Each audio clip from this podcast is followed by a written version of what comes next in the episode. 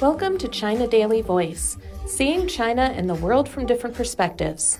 China has optimized its COVID 19 response measures at the right time amid the reduced fatality rate of the Omicron variant and the increased preparedness of the nation's healthcare system, experts said over the weekend. They cautioned that the country will face waves of COVID 19 infection through winter, but added that the overall epidemic situation is controllable and a return to full normalcy can be expected by spring. Wu Zunyou, chief epidemiologist at the Chinese Center for Disease Control and Prevention, said that the rate of severe and critical cases plummeted from 16.47% in 2020 to 3.32% last year. By December 5th, the rate further dropped to 0.18%. The past three years have been very difficult. We have waited for the virus to become less virulent and less of a threat to people's health. We have also earned plenty of time to expand our vaccination research and build our capacity to cope with the disease, he said, at a forum held on Saturday.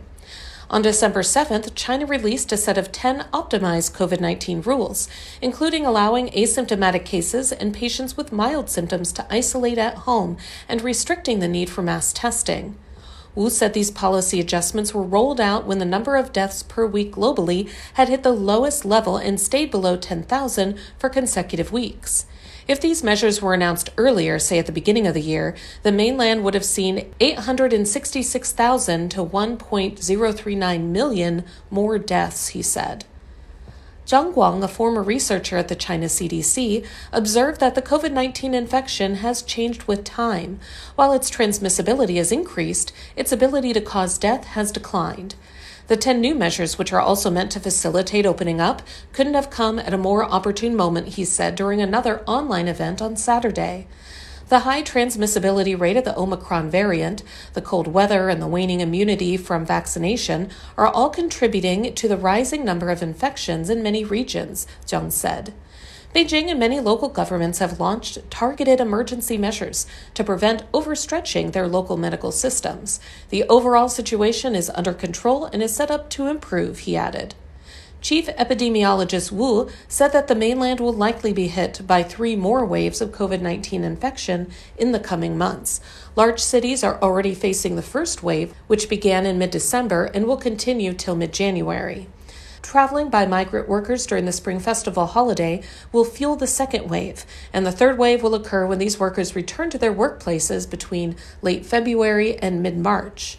Around 10 to 30 percent of Chinese people will get infected this winter, and the fatality rate will range from 0.09 to 0.16 percent, he said. To step up preparedness, Wu recommended getting a COVID 19 vaccine booster shot, maintaining hand hygiene, and wearing masks. More effort should be devoted to protecting vulnerable groups, he said.